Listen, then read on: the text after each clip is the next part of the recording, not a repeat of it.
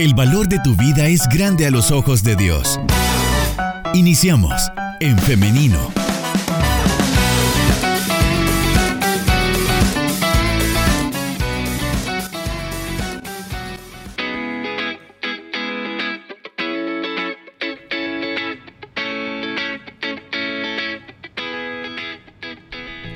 Estamos de regreso con más de En Femenino en esta mañana de martes 10 de mayo. Son las 9 de la mañana con 56 minutos y es momento ya de la entrevista de esta mañana. Hoy tenemos la serie de mujeres de la Biblia. Vamos a estar hablando acerca de Ana, de construyendo el concepto de maternidad. Y para ello tenemos ya con nosotros a la licenciada Brenda García, a quien le damos la bienvenida. ¿Cómo está, licenciada? Hola Liz, buenos días, encantada de volver a verle. Muchísimas gracias a todas las personas que nos sintonizan y también a las que van a ver el programa o a escucharlo después. Un gusto estar con ustedes. Igualmente es un gusto que nos acompañe en esta mañana y como usted lo menciona, también estamos en vivo a través de nuestro Facebook Live, por ahí pueden también disfrutar de esta entrevista y si quieren ser parte de la conversación, en los comentarios pueden dejarnos sus opiniones o sus preguntas si es que las hubiesen. También queremos recordarle nuestro WhatsApp 78569496. Por ahí también puede enviar sus mensajes o sus audios respecto al tema.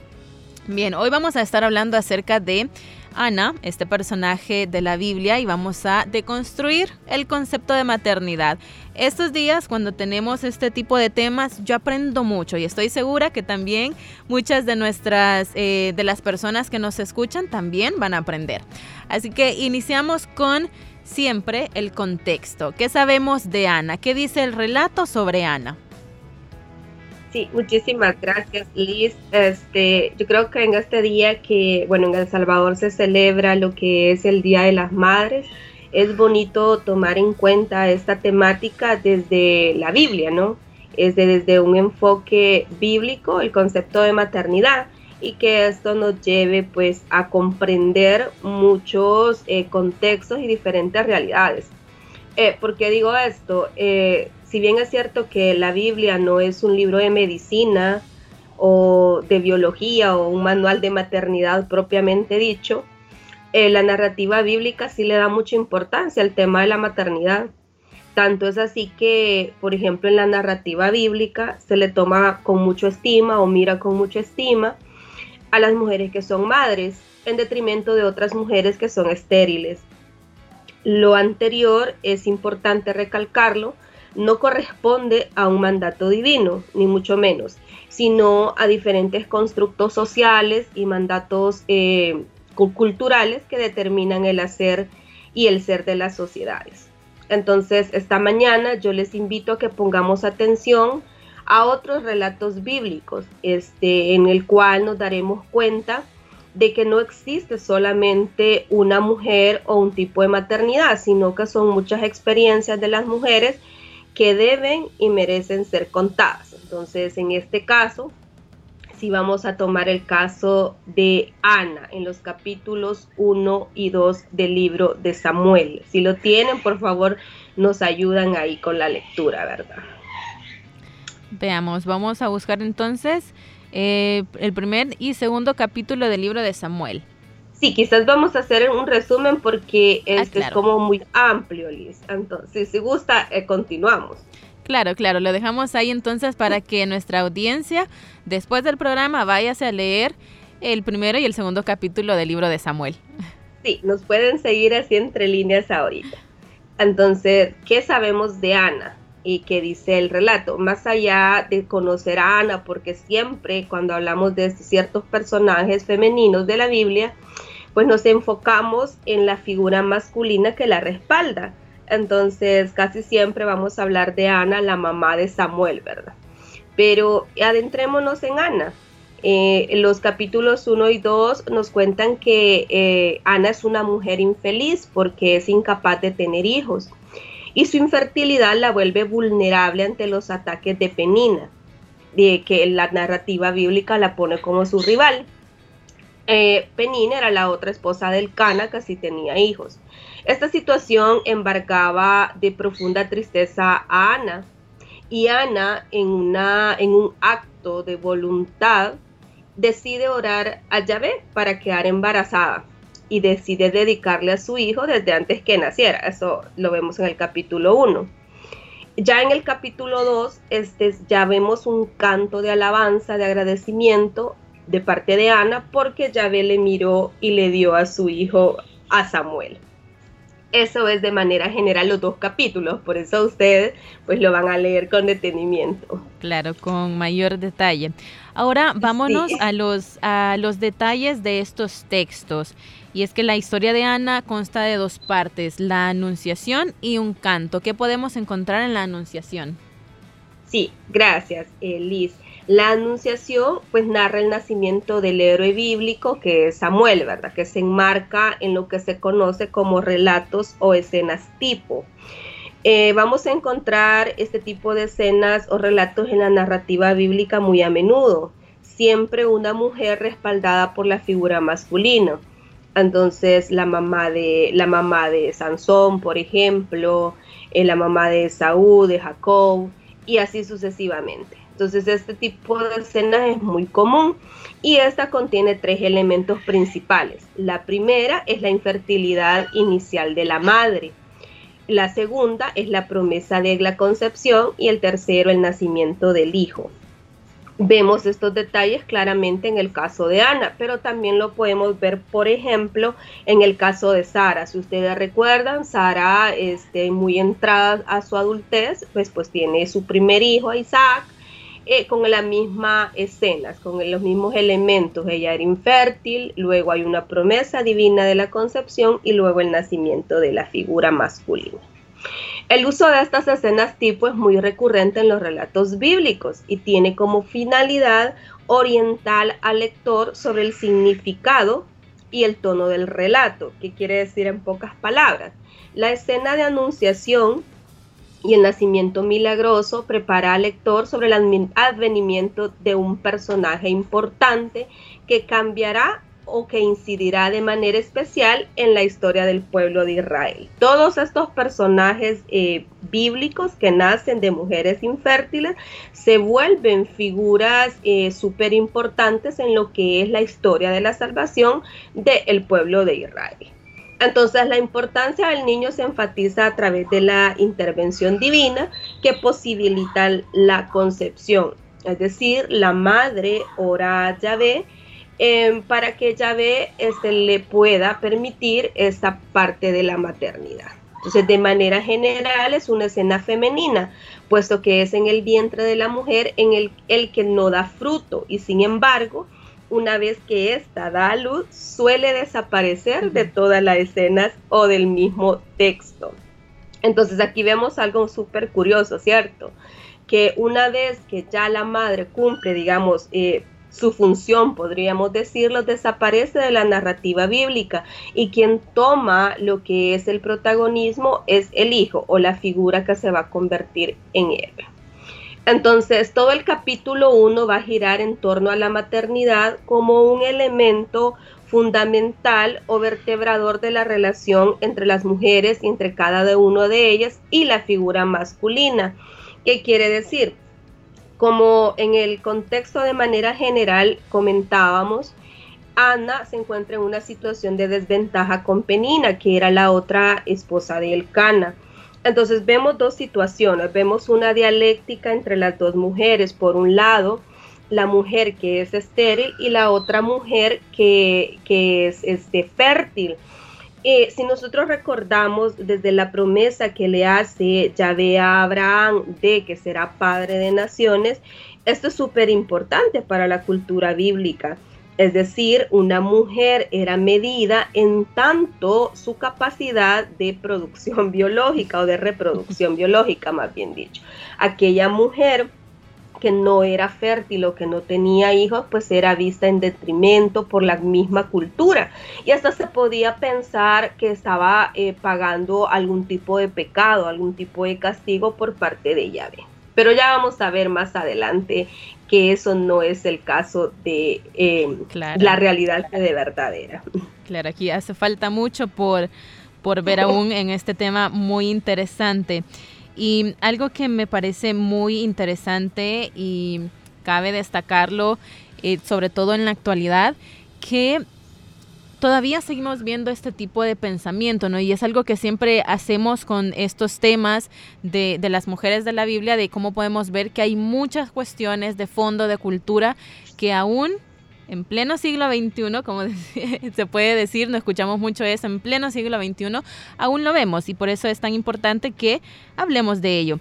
Y es que algo que me llama la atención de, de este tema es que la peor tragedia que podría pasarle a una mujer es precisamente no tener hijos, porque entonces parece que desaparece de la historia, ¿no? Así es, este, y bueno, esa realidad es una realidad que hemos heredado hasta la actualidad.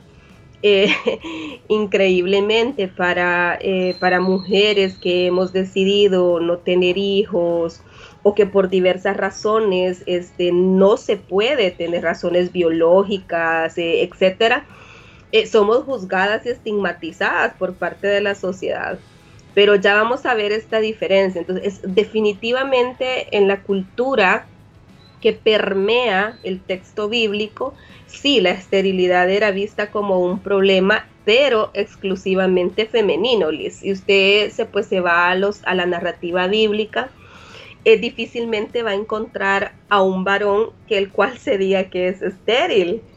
Por el contrario, este, se me viene ahorita a la mente el caso eh, de de Tamar ya en Génesis 38, en el que ella se casa con uno de los hijos de Judá, luego él muere, por la ley del levirato tiene que casarse el hermano y el hermano no quiere tener hijos con ella. Entonces dice de que eyacula fuera. Entonces, o sea, si, está, si, si nosotros nos fijamos en ese pequeño detallito, o sea, sí se está todavía poniendo como de relevancia la capacidad productiva del hombre. No se va a hablar de, infertilidad, sino siempre de esa capacidad. Entonces, eh, en el caso de Ana, es, según la narrativa bíblica, es orillada por la desesperación y toma la iniciativa y se presenta en el templo para elevar una plegaria a Yahvé convirtiéndose en la primera mujer estéril que se dirige directamente a Dios. Las otras mujeres, este, sí se, sí se habla de, por ejemplo, de esta narrativa, pero son a través de un intermediario. Ana es la primera que, trata de, directamente con Dios, digamos. Ahora, ¿qué podemos ver más adelante eh, en, el, en el relato de Ana? Bueno, luego de que, pasa cuando ella da eh, a luz al niño llamado Samuel. Sí, en la segunda parte, pues de que es el canto, la historia Ana, y quizás es la más significativa, ese canto de agradecimiento, porque es una respuesta que Dios le da directamente a Ana a través de esa oración que ella hace. Ella es madre y decide entonces entregarle y dedicarle la vida de Samuel. Entonces el canto es una confesión gozosa, expresada en forma de alabanza. Ana, como orante, madre del profeta, símbolo del pueblo, se eleva hacia Dios y canta y celebra que Dios ha revelado su poder a favor de su pueblo. Ana descubre y formula el triunfo de los pequeños, de los débiles, de los vulnerados, este, y no por efecto de su propia fuerza, sino como una expresión de la fuerza de Dios. Recordemos que la maternidad es un don que viene directamente de Dios, por eso es que muchas veces es que se em, en la narrativa bíblica también se compara el amor de Dios con el amor de la madre. Si nosotros hacemos, eh, digamos, vamos a los textos y buscamos, encontramos textos como aquellos que dicen que como una águila abraza a sus hijos y se refiere a Dios, o como por ejemplo la gallina que cuida sus polluelos, o también en el Antiguo Testamento como cuando habla de los dolores de parto. Entonces nosotros estamos viendo cómo esto, eh, el tema de la maternidad viene o está directamente relacionado con la capacidad creadora que emana de Dios. En tanto, se ve lo que es la gracia y la misericordia de Dios cuando escucha el clamor de estas mujeres que estaban siendo vituperiadas por las mismas construcciones sociales. y eh, eso es súper importante porque nosotros no deberíamos de juzgar a otras personas sin conocer las razones. Muchas mujeres quizás en este momento están siendo o están elevando una plegaria a Dios porque les conceda la dicha de ser madres y nosotros simplemente les juzgamos.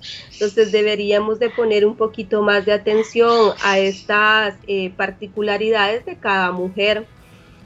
La maternidad es un don que viene de Dios, pero la vocación es una vocación singular, específica, que depende de cada una de las mujeres.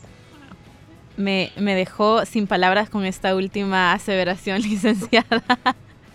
Porque es cierto, ¿no? O sea, en mi mente pasan ahora muchas imágenes de mujeres que han tenido situaciones muy difíciles como mamás, como mujeres. Entonces, por eso em, pega muy, muy cerca de casa todo esto que, que, usted ha estado mencionando. Y también me parece muy especial mencionar que Ana da gracias.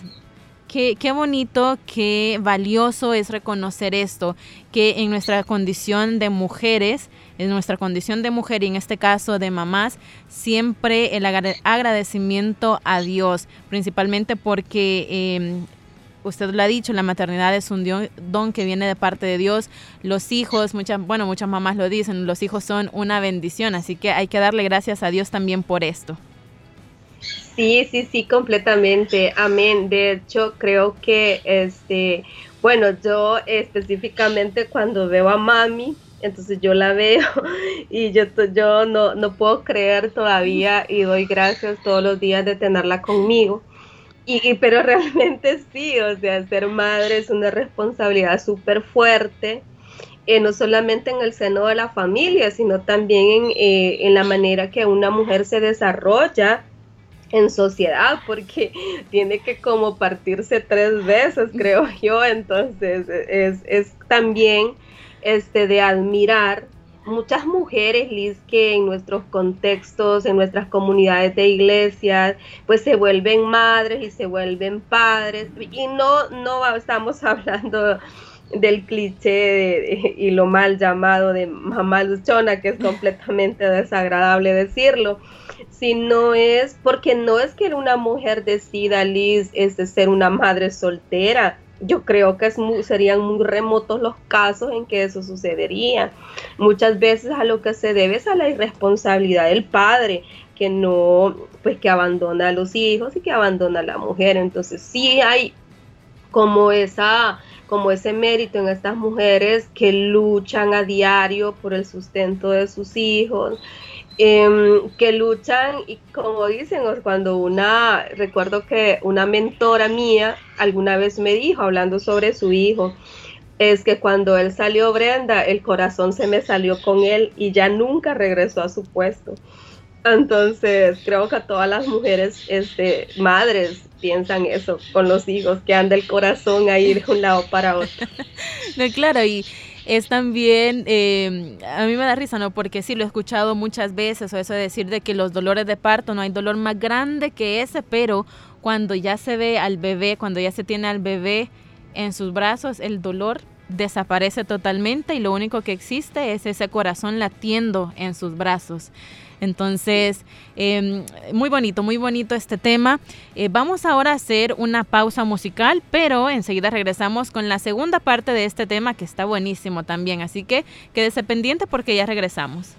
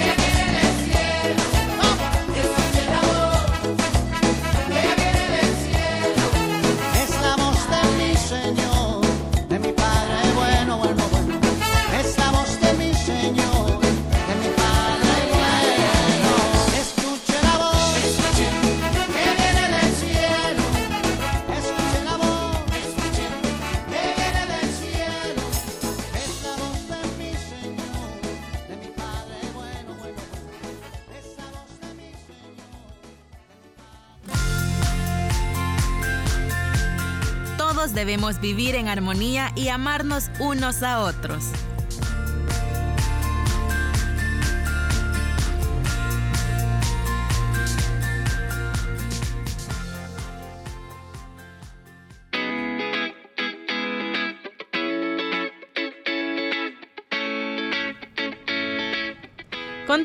Continuamos con más de En Femenino. Hemos estado hablando ahora acerca de Ana y la deconstrucción de la maternidad junto a la licenciada en Teología Brenda García, a quien le damos la bienvenida nuevamente.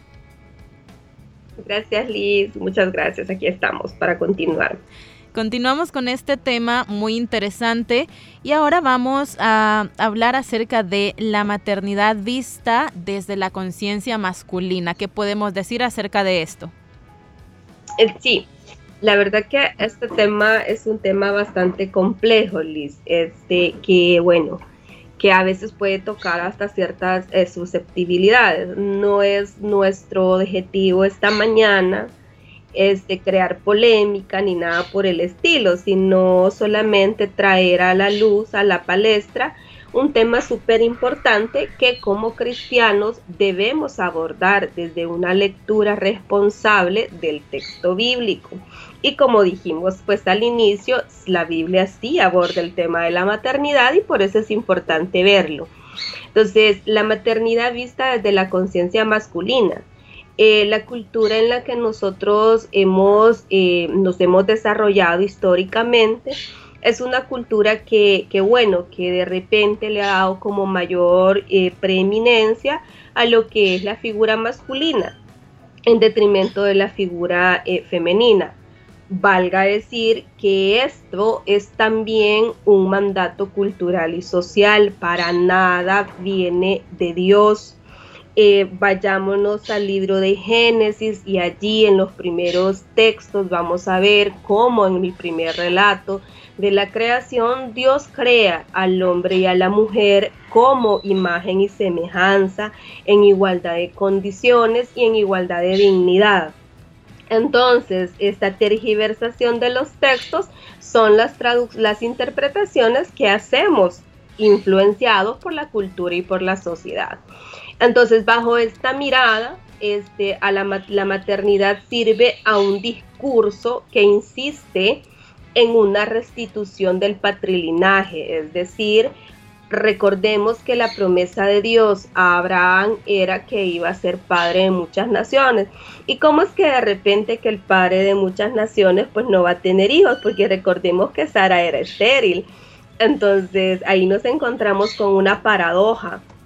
Pero no es así, sino que el, el, el objetivo de estos relatos es que la mano de Dios pueda ser visible a través de esta realidad de las personas. Entonces, no es para que una funcionalidad de que las mujeres tienen que tener hijos porque es obligación, porque es un mandato cultural, porque es un mandato social. No, acabamos de decir ya que la maternidad viene de Dios, que la capacidad creadora viene de Dios. En tanto, la mujer es ese vínculo para dar vida entonces, eh, pero ese vínculo para dar vida que, que, somos nosotras las mujeres no debe vernos a nosotros desde una mirada de cosificación. Es decir, tenemos que ser valoradas en tanto nuestra dignidad e imagen y semejanza de Dios y por la vocación de ser madres, porque también recordemos que hay realidades o situaciones en las que no podemos hablar de manera general hay muchas eh, mujeres que quizás pasan por diversas circunstancias que no permiten también socialmente ser catalogadas como buenas madres. Entonces, pero esto solamente depende de lo que es la mirada, este, esa mirada dominante que viene del varón. No sé si ha escuchado, Liz, también que en algunos casos, que es bien común en nuestra cultura, que por ejemplo cuando una mujer va a dar a luz, entonces se espera de que, sea un varón el que nazca. Porque si es que, que si es que una niña de repente no es bien visto y eso también es un influjo de la cultura que manda siempre el hacer, ¿verdad? Entonces, eh, tenemos que romper esa conciencia masculina eh, viendo de que la mujer vale y tiene un valor integral, no solamente por su capacidad reproductiva, sino también porque es un ser humano con sentimientos, con emociones, con debilidades, con flaquezas también. Hay muchas mujeres que pasan muchos traumas a la hora de su embarazo, a la hora del parto, del posparto. Entonces son particularidades de cada mujer y no las hacen ni menos ni más, sino solamente casos especiales. Licenciada, se me o me acuerdo ahora de algo que he escuchado recientemente y que quiero traerlo ahora a colación por esto mismo que usted está mencionando y es que se le juzga muy fuerte, se le juzga muy, eh, es duramente juzgada la mujer siendo madre y siendo madre desde el momento, desde el embarazo, en el parto, porque he escuchado comentarios de que em, si se le pone la epidural, esta inyección para sentir menos dolor, ah, entonces no es mujer suficiente. O si se queja, lo digo entre comillas, si se queja mucho en el embarazo, entonces esta no es mujer. Entonces vemos cómo desde ese momento la mujer es juzgada, juzgada duramente. Y bueno, este tema nos da para hablar mucho, pero por cuestiones de tiempo vamos a adelantarnos hasta otra cuestión muy importante y es la instrumentalización del cuerpo de las mujeres. Y aquí también yo quiero destacar algo y es que, y sin ánimos de crear polémica también, pero es una realidad que creo que si somos honestos podemos reconocerla, y es que muchas veces a los hijos se les ve nada más como una extensión del hombre y cuando ya la mujer ha dado a luz, la mujer desaparece completamente y toda la atención es hacia el hijo, que no estoy diciendo que sea algo malo, sin embargo tenemos también sufriendo dolores, sufriendo muchas dificultades a la mujer, a la mujer que ha dado vida. Entonces, esto es algo que también me parece muy importante de, señalarlo. Sí, sí, completamente. Este, yo creo que esta instrumentalización del cuerpo de la mujer este, debe ser algo para repensar eh, nosotros como, como creyentes desde la y nos estamos enfocando también desde la parte de nosotras las mujeres. También puede ser el caso de que al hombre se le puede instrumentalizar. No estamos diciendo que no. Recordemos, Liz, que el pecado, el pecado abarca al ser humano de manera general. Entonces no estamos exentas nosotras las mujeres de provocar, así como los hombres también de provocar ciertas eh, reacciones o acciones que vayan en contra de lo que es el Espíritu de Dios y el Espíritu del Evangelio. Entonces, sí se debe romper con esa instrumentalización, este, no, sea, no somos, no, somos como esa parte de, de, solamente nuestra capacidad biológica reproductiva, sino que recordemos también que este, somos el canal que Dios este, utiliza para dar vida. Y eso es súper importante porque ese vínculo nos hace estar directamente relacionados con Dios, con el Creador y también con la creación, que al final eh, pues es la descendencia que son los hijos o las hijas, ¿no?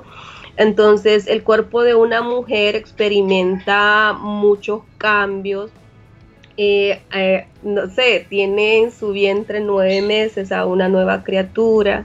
Entonces, no es, no es desde la parte de la eh, cosificación, instrumentalización o funcionalidad del cuerpo femenino, sino también es del respeto al cuerpo de la mujer y también al respeto del cuerpo de, de los hijos, ¿no? Entonces, creo que esa parte se tiene que también tener en clara, en tanto, si se le falta el respeto, al cuerpo femenino si le falta el respeto directamente a Dios porque estamos hechas a imagen y semejanza de Dios. Así es, amén a eso. Ahora, eh, licenciada, ya para ir finalizando, ¿qué nos dice la historia de Ana en esta mañana?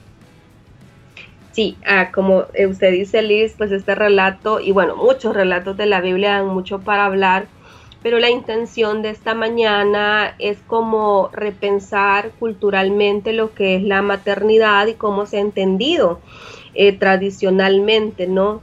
En la maternidad no, no debe ser este, eh, un objeto para legitimar la dominación de uno sobre otro, se debe y es innegable recuperar la importancia de la figura materna en el desarrollo y relato de las realidades de las mujeres. Al final y cuenta, pues terminamos en la conclusión, que no es, no es extraño, que es que las mujeres somos el canal para poder dar esa vida. En tanto, las mujeres también eh, respetan sus cuerpos y también esperamos que las demás personas, hombres y otras mujeres, también respeten nuestros cuerpos, ¿verdad? Eh, el caso de Ana, que ella toma la iniciativa de ir al templo y le pide, le pide un hijo a Dios, este, se, se, vuelve como una novedad en el sentido y creo que acá en el caso de Ana hay muchas mujeres de nuestras comunidades y nuestras iglesias y como decía al principio, puede ser que en este momento una mujer esté desesperada implorándole a Dios el milagro de esa maternidad y Dios quiera responder afirmativamente esa plegaria. Eh, son mujeres decididas, mujeres que están luchando. ¿Cuántas mujeres sí han, no sé, han acudido a diferentes eh, tratamientos médicos este, para poder este, tener eh, un ansiado bebé. Entonces creo que esas partes se debe de respetar. Cada mujer está viviendo una realidad distinta. Igual cada mujer vive una maternidad distinta, no es lo mismo una maternidad en, en, el seno de una familia funcional como también en el seno de una familia disfuncional o una madre soltera o las realidades de los hijos, cómo reaccionan los hijos, las enfermedades que le aquejan a una mujer en el parto, después del parto, la manutención, son diversas realidades. Entonces, yo creo que lo más importante de rescatar esta mañana es que hay diversos tipos de maternidades, son diversas las realidades que afrontan las mujeres y lo único que hay que tener súper claro es que ese don creador viene de Dios y es Dios el que tiene la voluntad o su misericordia de tocar a aquellas personas. Quiera Dios, Liz, que esta mañana podamos repensar un poquito este tema de la maternidad y más allá de solamente hablar de la maternidad como un asunto de mujeres, podamos verlo como un asunto de iguales. La maternidad debe ser una maternidad compartida una maternidad sana, una maternidad deseada, una maternidad cuyo objetivo sea en todo momento dar gloria y alabanza a Dios. Amén, de acuerdo con, con, cada una de estas palabras, licenciada. Y antes de despedirnos, quisiera compartir con nuestra audiencia y con usted también algunos mensajes que nos han llegado a nuestro WhatsApp eh, respecto a este tema. Y en especial quiero comentar eh, a grosso modo el siguiente caso porque una oyente nos comparte su caso específico eh, luchando con eh, esto de, el deseo de ser mamá pero nos comparte que es estéril. Sin embargo, nos dice que nos agradece por este tema, que ha sido una linda experiencia y que Dios ha hablado a su vida a través de, de él y ha traído paz a su corazón escuchando esta temática. Así que eh, nos alegramos junto con usted de verdad acerca de eh, esto que nos comparte. Muchas gracias también por tener la valentía y la confianza de compartirnos su caso. De igual manera, como un mensaje también de apoyo, eh, quiero compartir el siguiente, la siguiente opinión que nos llega a nuestro WhatsApp. Muy buen tema para este día. Y a las mujeres quiero decirles que deberían ser felices con hijos o sin hijos, no preocuparse por agradar a la forma de pensar de las demás personas. Sin embargo, aquellas que tienen el deseo profundo de ser mamás, también las acompañamos en esta mañana. Muy bonito, muchas gracias por sus opiniones, por compartirnos estos mensajes. En verdad les agradecemos y los apreciamos mucho. Bueno, licenciada, ¿qué decir acerca de esto que nos han compartido? ¿no? Sí, ah, me llena de esperanza. Realmente me llena de esperanza porque estos temas son un poquito complicados de abordar, pero realmente Liz y las personas que nos escuchan, más allá de que nos puedan escuchar a usted o a mí, yo creo que tenemos que tener el corazón abierto, los oídos abiertos, los ojos abiertos, porque no sabemos cuándo Dios va a hablar a nuestra vida y de la forma más imprevista quizás, que sea Dios en todo momento cumpliendo las peticiones de aquellos corazones que en este momento están deseando por una maternidad, por aquellas madres que en este momento están llorando a sus hijos, también que sea Dios consolándole esos corazones. Mil gracias Liz y realmente sí me llena de mucha esperanza estar acá con ustedes. Muchas gracias a usted, licenciada. En verdad agradecemos que siempre nos acompañe y nos esté también educando sobre estos temas. Bendiciones, que tenga un feliz día. Y también queremos agradecer a todos ustedes que han estado participando con nosotros, que han estado dejando sus mensajes y eh, bueno, nos comparten también sus experiencias. Como les decía, les repito eh, una vez más, valoramos mucho y respetamos mucho sus opiniones. Bueno, son ya las 10 de la mañana con 35 minutos. Nos despedimos en esta mañana de martes 10 de mayo, siempre deseándoles un feliz día. También eh, un feliz día a todas las mamás que nos escuchan. Reconocemos y celebramos todo tipo de maternidad. Ya lo decía la licenciada, lo hemos dicho a lo largo de este espacio. Reconocemos y estamos con las mujeres, con las mamás que sufren, las mamás que se encuentran en situaciones vulnerables. Les deseamos que Dios bendiga y abrace sus corazones y que bendiga y sostenga sus vidas. La invitación es para que el día de mañana usted nos acompañe siempre a las 9.30 de la mañana en punto porque tenemos un nuevo programa de En Femenino. Así que nos vemos, eh, nos escuchamos también. Hasta la próxima. Que Dios les bendiga.